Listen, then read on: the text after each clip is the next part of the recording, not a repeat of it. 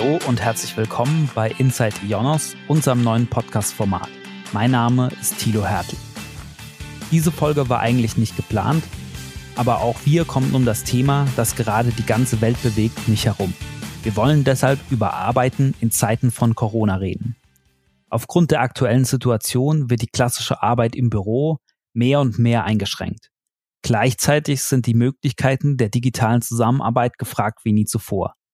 Videokonferenzen statt Meetings, Chats statt Telefonie, Dokumente, Tabellen und andere Dateien werden aus der Cloud abgerufen statt von einem lokalen Server. Teams, die an ganz unterschiedlichen Standorten sitzen, können gleichzeitig am selben Dokument arbeiten. Die Digitalisierung wird so im Hauruck-Verfahren vorangetrieben. Wir wollen mit diesem Podcast eine kleine Orientierung geben, wie man die Arbeit und Zusammenarbeit von zu Hause mit Hilfe von Kollaborationstools meistert. Wir wollen Ihnen zeigen, welche Programme es gibt und für welche Anwendungen und Gegebenheiten Sie damit gerüstet sind.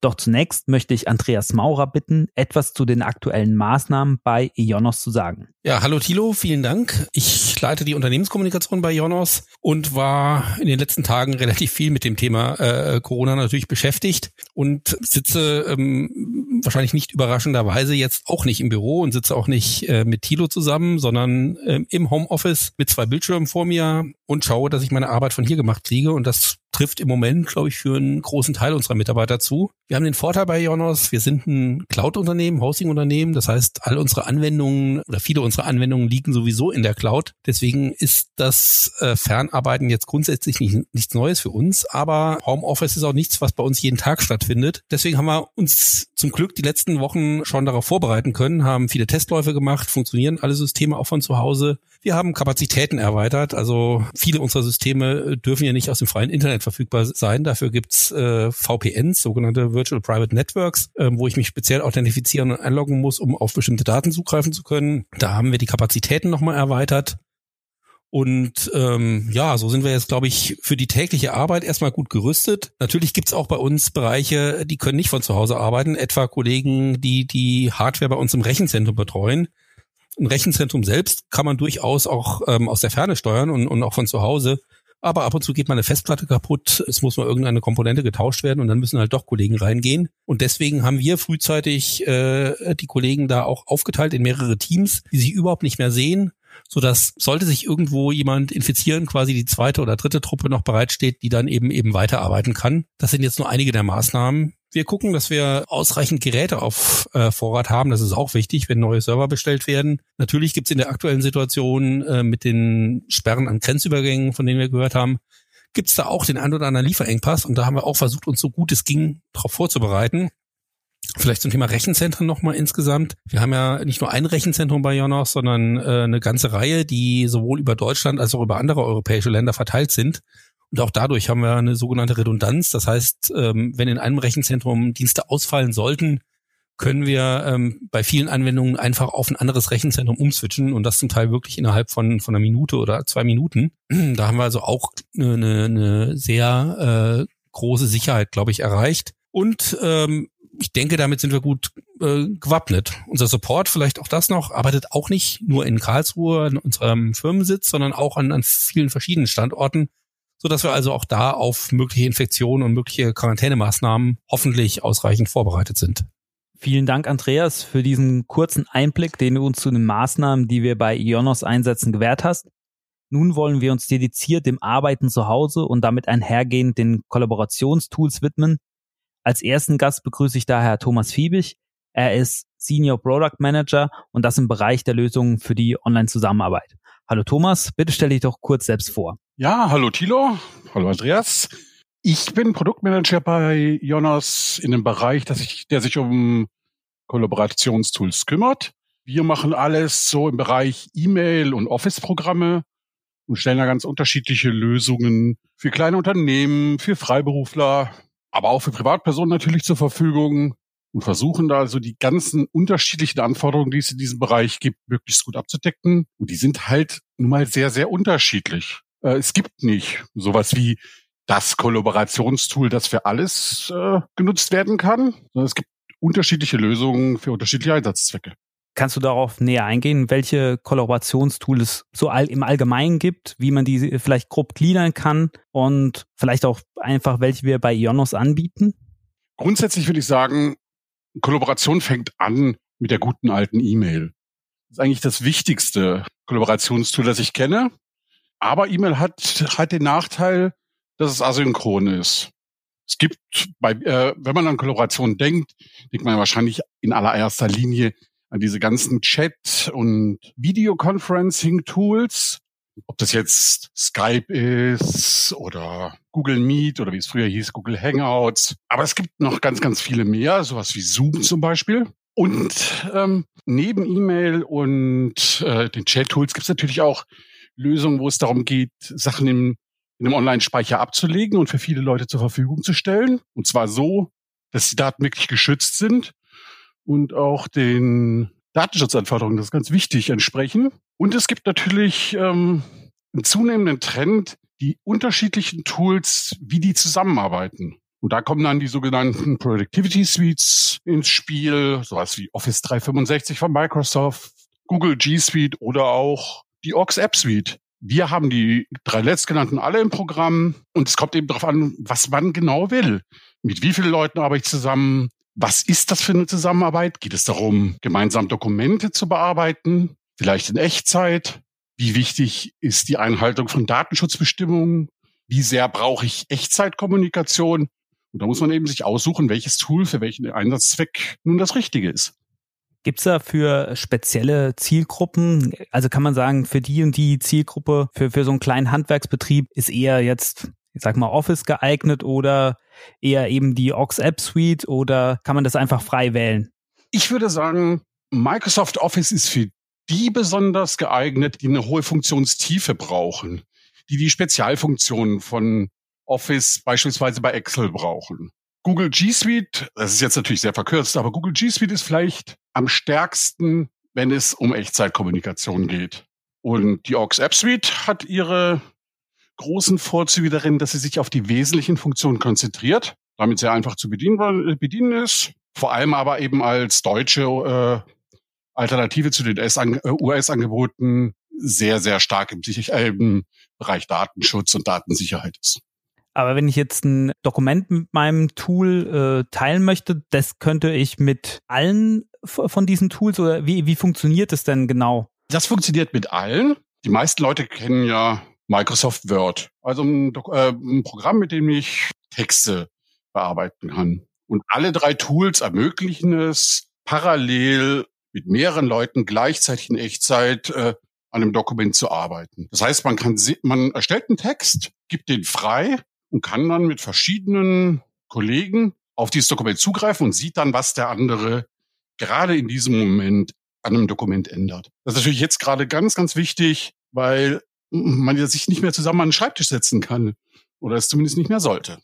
Und auch der Online-Speicher ist damit abgedeckt oder sollte man da auch noch auf äh, spezielle äh, Software zurückgreifen, um eben bestimmte Dokumente, wenn es jetzt nicht nur ein Word-Dokument ist, zum Beispiel eine Grafikdatei mit äh, anderen zu teilen, braucht man da was Spezielles oder äh, gibt es das auch in diesen Productivity-Suiten, von denen du gerade gesprochen hast? Ja, also alle drei Suiten, die ich jetzt genannt habe, bieten diese Möglichkeiten. Sie haben alle einen äh, integrierten Online-Speicher, aber es gibt natürlich auch Spezialisten für, für Online-Speicher. Am bekanntesten ist wahrscheinlich Dropbox was wir übrigens nicht im Angebot haben. Aber wir haben viele, viele Alternativen, zum Beispiel HighDrive. Oder es gibt auch Speziallösungen, gerade für Kollaboration, sogenannte File-Server-Lösungen wie Nextcloud. Die spezialisieren sich eben gerade darauf, Dateien zu teilen und online sicher abzulegen. Wie sieht's jetzt denn aus, wenn ich mich mit meiner Firma auf ein Tool geeinigt habe und dann mit externen Partnern oder Kunden zusammenarbeiten will, ist es einfach so möglich? Können die dann auch auf diese Peripherien zugreifen von außen? Das ist unterschiedlich. Bei Microsoft brauche ich einen Account, um das spezifische Dokument, was mit mir geteilt wurde, zu benutzen. Bei der Ox App Suite ist das anders. Da kann ich als Kunde ein Dokument freigeben und dieses Dokument kann dann von dem externen Nutzer komplett bearbeitet werden in der Ox App Suite und mit allen Funktionen, aber eben natürlich nur dieses Dokument. Jetzt in Zeiten von Corona, äh, wo viele Leute darauf angewiesen sind, von zu Hause aus zu arbeiten und solche Online-Tools nutzen, besteht da die Gefahr, dass diese Tools überlasten, äh, wenn zu viele Nutzer darauf zugreifen. Die Situation ist so extrem, dass das natürlich passieren kann. Wobei es in der Regel nicht an den Tools liegt, sondern an der Bandbreite, die man selber zur Verfügung hat, dem eigenen Internetanschluss. Wenn also die, wenn man zu Hause arbeitet und die Kinder gucken nach, nebenbei auf drei Tablets Netflix und spielen Fortnite, dann wird's irgendwann eng mit der Brandbreite und dann gehen die Tools auch in die in die Knie. Normalerweise sind die schon sehr, sehr hohe Last gewohnt. Aber momentan kann es passieren, ja. Thomas, was mich auch noch interessieren würde, ähm, können wir vielleicht gleich alle noch etwas zu sagen. Ähm, wir haben jetzt viel über die Tools gesprochen, aber ähm, für uns alle war ja Homeoffice bis jetzt auch nicht der Regelfall. Wie hat sich denn so dein Alltag jetzt geändert oder wie sieht der überhaupt jetzt aus im Homeoffice? Ich finde den Wechsel ziemlich radikal, muss ich sagen. Bisher war es ganz einfach, gegenüber in das Büro zu gehen und einen Entwickler zu fragen, wie ist gerade der Status oder auch wie, wie funktioniert etwas? Jetzt ist das alles ein bisschen aufwendiger, aber die Tools, die wir zur Verfügung haben, bieten schon eine ganze, ganze Menge. Äh, was also fast das äh, persönliche Treffen überflüssig macht. Also es ist wirklich viel, viel effizienter, als ich gedacht habe und auch viel reibungsloser, als ich mir das vorgestellt habe. Das Hauptproblem sind, glaube ich, nicht die Tools, sondern einerseits natürlich die Isolation, mit der man konfrontiert ist, aber andererseits auch die wahnsinnig vielen Ablenkungen, die man halt zu Hause so hat. Und da gibt's immer tausend Sachen, die man noch erledigen muss. Und das Wichtigste, glaube ich, ist, den Tag zu strukturieren für sich und ähm, eine gewisse Disziplin an den Tag zu legen beim Arbeiten. Thema Isolation, ähm, was man ja sicherlich aus dem Arbeitsalltag oft kennt, wenn man in einer etwas größeren Firma oder einem größeren Team arbeitet, äh, sind ja die äh, Treffen auf dem Flur, in der Kaffeeküche, ähm, man trinkt zusammen ein Tässchen. Hast du da eine Lösung, wie ihr damit umgeht, äh, sowas zu ersetzen? Ja, also wir machen tatsächlich jeden Morgen wir nennen das Stand-up, was eigentlich ziemlich irreführender Titel ist, weil wir sitzen alle. Ähm, aber treffen wir uns mit dem ganzen Team morgens um 10 Mal für 20 Minuten, um einfach durchzusprechen, was sind gerade so die aktuellen Themen. Hat einer eine Frage an den anderen, die um den Tag zu beginnen und was ich mit ein paar Freunden nachmittags mache. 14.45 Uhr treffen wir uns immer auf eine virtuelle Kaffeepause. Da werde ich auch kein anderes Meeting hinlegen normalerweise. Da wird eben eine Viertelstunde zusammen eine Zigarette geraucht und einen Kaffee getrunken und schaut sich dabei zu und das ist wirklich ziemlich nah äh, an der Kaffeeküche, die wir sonst haben. Nur, dass wir in der Kaffeeküche nicht rauchen dürfen. so, sowas ähnliches haben wir ähm, nicht, nicht jeden Tag gemacht, aber, aber ähm, am, am Freitag, ähm, wir haben es Bier um vier genannt haben auch nicht wirklich äh, kontrolliert, ist ja auch schwierig, äh, welches Getränk jeder da hatte, aber waren da auch, glaube ich, mit äh, knapp zehn Kollegen ähm, für, für ein Stündchen ähm, am Freitagnachmittag zusammen, haben die Woche Revue passieren lassen und eben auch mal äh, die ganze Zeit eigentlich nicht über die Arbeit gesprochen, sondern über das, was uns so bewegt hat. Ähm, muss ich auch sagen, war, glaube ich, eine, eine sehr positive Erfahrung. Ja, das ist doch wichtig, dass man dieses ganze Zwischenmenschliche, was sonst im Job so eine große Rolle spielt, nicht vernachlässigt. Also, und das fällt, oder das passiert, glaube ich, ganz, ganz leicht, wenn man nicht drauf achtet. Aber die Tools bieten so viele Möglichkeiten, damit auch Spaß zu haben, Videos zu teilen oder blöde, blödsinnige Bilder und so, sowas muss einfach zwischendurch auch sein. Das würden wir natürlich nie machen, Thilo, oder? Nein, niemals. Wir schon. Aber eine abschließende Frage habe ich trotzdem noch. Und zwar würde ich gern von dir wissen, wie deine Einschätzung ist, ob das für uns nach dem Ende dieser Krise, dass wir da einen anderen Blick auf das Thema Homework oder Remote Work haben werden, ob sich das jetzt grundsätzlich ändern wird oder ob wir dann wieder in unseren alten Trott zurückverfallen werden. Es, es gibt natürlich auf der einen Seite eine Tendenz, immer wieder in alte Gewohnheiten zurückzufallen. Andererseits müssen sich jetzt ganz viele Unternehmen digitalisieren. Und nicht nur Unternehmen, sondern gerade auch Schulen, und andere Organisationen, einfach weil ihnen momentan nichts über, übrig bleibt. Und ich bin ziemlich sicher, dass sie auch die Vorteile dieser Situation durchaus erkennen werden und dann im Nachhinein auch weiter benutzen werden. Natürlich nicht in dem Umfang wie jetzt. Und natürlich wird es auch wieder sehr viel mehr direkten, persönlichen, menschlichen Kontakt geben müssen, als momentan halt leider möglich ist. Also ein klares Jein. Das ist doch ein gutes abschließendes Wort. Vielen Dank, Thomas, für das Gespräch. Gerne. Wir haben jetzt dank Thomas eine erste Orientierung bekommen, welche Möglichkeiten und Tools es gibt, um online zusammenzuarbeiten, welche Funktionen damit abgedeckt werden und wie sie eingesetzt werden können. Im zweiten Teil möchten wir das Thema Kollaboration und Arbeit von zu Hause aus einem weiteren Blickwinkel betrachten. Dazu begrüße ich jetzt als Gäste Patrick Schaudel, VP Sidebuilder Marketing und E-Commerce und Lars Wattling, Head of E-Mail und Office Product Management, beide bei Ionos. Bitte stellt euch kurz vor, Patrick. Ja, hallo Thilo. Ähm, was verbirgt sich hinter meinem etwas komplizierten Titel? Ähm, Im Kern bin ich dafür verantwortlich, dass wir bei uns ähm, bei der Ionos die richtigen Produkte für unsere kleinen Unternehmen mit ins Portfolio bringen, ähm, dass wir die ordentlich betreiben ähm, und dass wir sie so anbieten können, dass sie sowohl für unsere Kunden preiswert sind und für uns ähm, wirtschaftlich attraktiv. Ja, hallo, auch von meiner Seite. Genau, mein Fokus äh, stärker auf das Produktportfolio äh, rund um unsere E-Mail-Lösungen, Office-Applikationen, Produktivitätslösungen, dort zusammen mit dem Team ähm, zu schauen, dass wir alle Kontaktpunkte verbessern, über die Kunden mit unseren Produkten in Kontakt kommen. Sprich, wenn sie sich informieren wollen, ähm, Sign-up für das Produkt, äh, die Nutzung oder wenn sie Fragen haben, dort die ganzen Kontaktpunkte auch innerhalb des Unternehmens zu schauen, dass es gut für die Kunden funktioniert. Wie und von wo aus arbeitet ihr gerade? Ähm, ich sitze hier ganz gemütlich zu Hause, äh, habe mir hier meinen Schreibtisch eingerichtet äh, und einen zweiten Monitor drauf und gucke gerade aus dem Fenster auf das schöne Karlsruhe. Äh, nicht überraschend bin ich auch zu Hause, äh, jetzt in der zweiten Woche, habe mir da auch den Schreibtisch eingerichtet. Bin nicht in Karlsruhe, sondern äh, in Mannheim. Ähm, von daher remote an der Stelle, ähm, aber habe mir da ein nettes Plätzchen eingerichtet, was bisher ganz gut funktioniert. Stichwort Remote-Arbeit. Wie viele Stunden verbringt ihr denn am Tag aktuell in digitalen Konferenzen?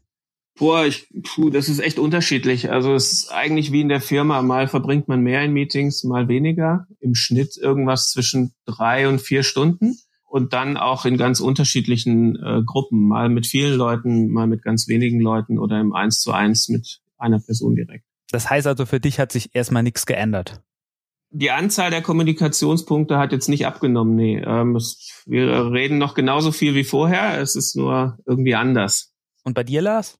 Ähm, ja, interessant. Wenn du mich vorher gefragt hättest, wie das wird, hätte ich es wahrscheinlich ein bisschen anders geschätzt. Würde es jetzt auf so 60, 70 Prozent meiner Zeit, die ich in digitalen Meetings verbringe, ich würde es gar nicht immer Konferenzen nennen, ähm, aber wir haben ja im Arbeitsalltag schon einfach sehr abstimmungsintensive Abläufe, ähm, viel Austausch und das passiert jetzt auch immer noch. Das heißt, die Konferenz ist manchmal dann auch nur ähm, zu zweit, zu dritt sich eben kurz zu schließen, was dann leichter funktioniert als per E-Mail, wenn man sich kurz zusammenschließt, jetzt in einem kurzen Call oder ähm, Videokonferenz, aber erstaunlich viel ähm, immer noch.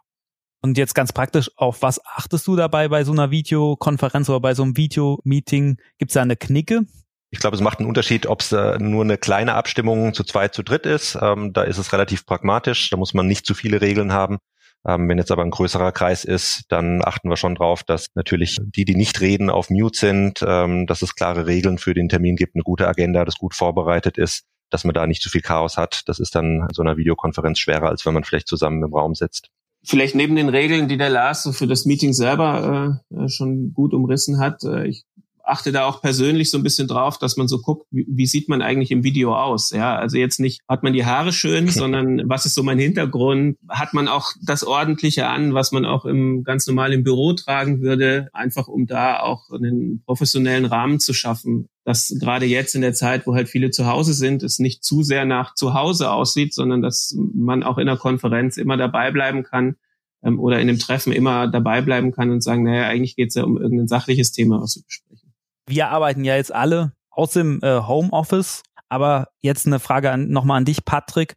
Was würdest du einer kleinen Firma sagen, für die das Thema Kollaboration und Homeoffice absolutes Neuland ist? Womit sollen die am besten anfangen? Puh, ich glaube, anfangen äh, sollte man erstmal damit, äh, sich auf irgendein Tool zu einigen, mit dem man es mal ausprobieren möchte.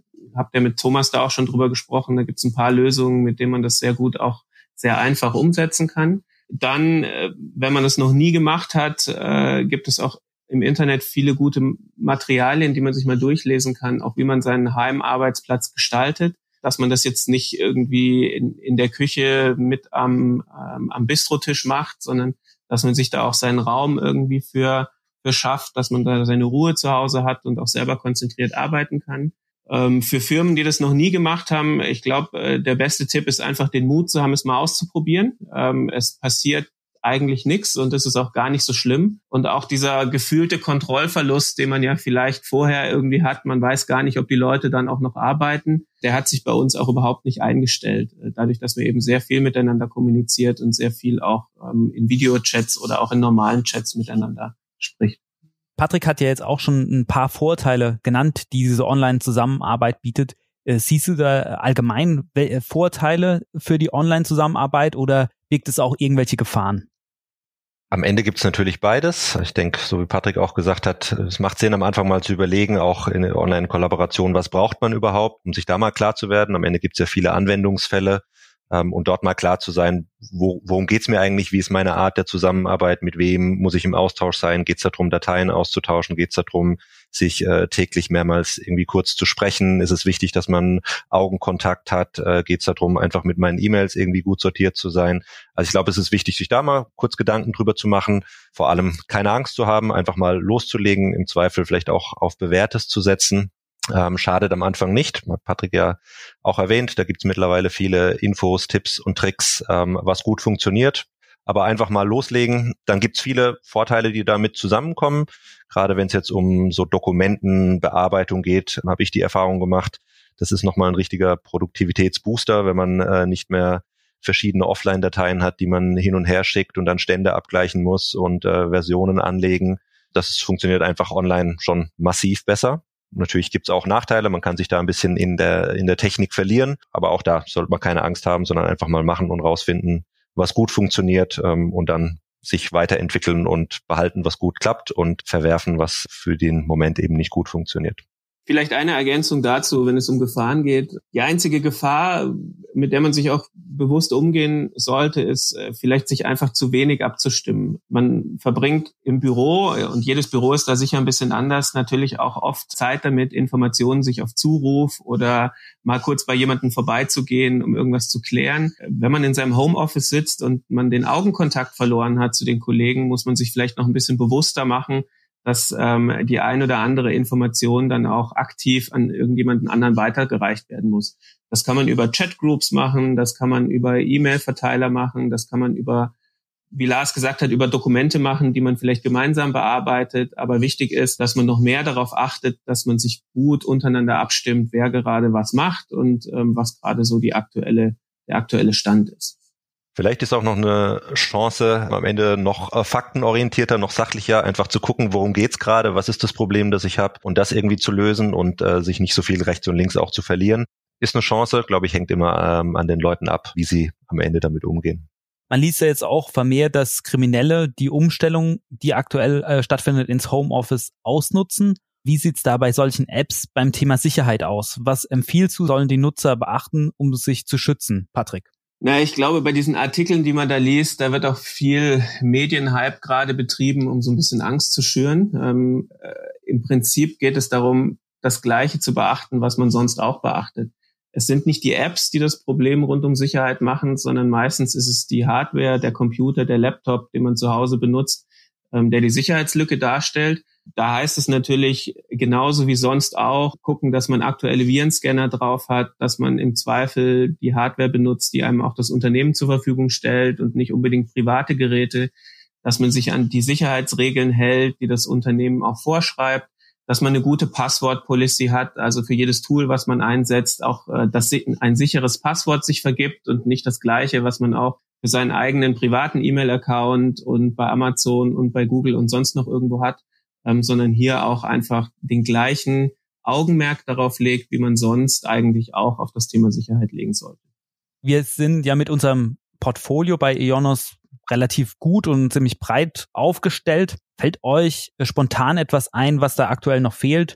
Ich meine, wie du sagst, ich denke, dass wir gut aufgestellt sind. Wir fahren da ja aktuell unseren Freedom of Choice Ansatz, weil wir sagen, wir wollen diverse Lösungen im Angebot haben, die am Markt etabliert sind und gut funktionieren und den Kunden trotzdem eine Auswahl geben, für welche der Lösungen sie sich entscheiden. Von daher glaube ich, dass wir in Qualität und in der Breite ganz gut aufgestellt sind. Wo wir natürlich immer ein Auge drauf haben, ist ähm, zu schauen, wie sich Produkte, Technologien, ähm, Use Cases, Anwendungsfälle weiterentwickeln und dort, sagen wir, in den neuen Features am Ball zu bleiben, um das auch unseren Kunden zur Verfügung zu stellen. Ich denke, dass wir das kontinuierlich tun, aber genau nichts ganz Konkretes, was uns jetzt direkt fehlt.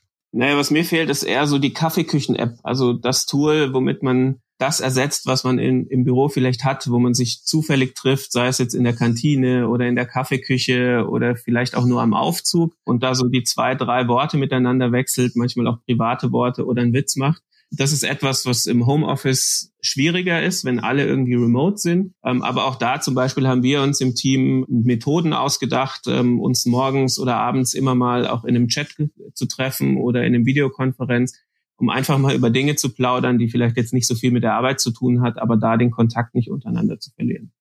Ich möchte nochmal auf ein Thema zurückgehen, das Thomas angeschnitten hatte, und zwar File-Server. Da würde ich dich gerne fragen, Patrick, kannst du vielleicht ein bisschen näher darauf eingehen und sagen, was das genau ist und ob wir zu dem Thema was geplant haben? Was wir für unser zukünftiges Portfolio uns vorgenommen haben, ist dort noch eine, würde man sagen, etwas professionellere und etwas unternehmensgeeignete Lösung anzubieten. Und dort arbeiten wir zusammen mit der Firma Nextcloud. Äh, Nextcloud hat ein Open Source File Sharing Tool im Angebot. Äh, wir haben die passende Infrastruktur, auf der man das Tool sehr gut einrichten kann. Wir planen das so zu tun, dass das am Schluss für unsere Kunden schlüsselfertig zur Verfügung gestellt wird. Das heißt, man muss sich nur noch den Account machen und dann weitere Benutzer anlegen und kann sofort losstarten, seine digitale Dateiablage zu organisieren.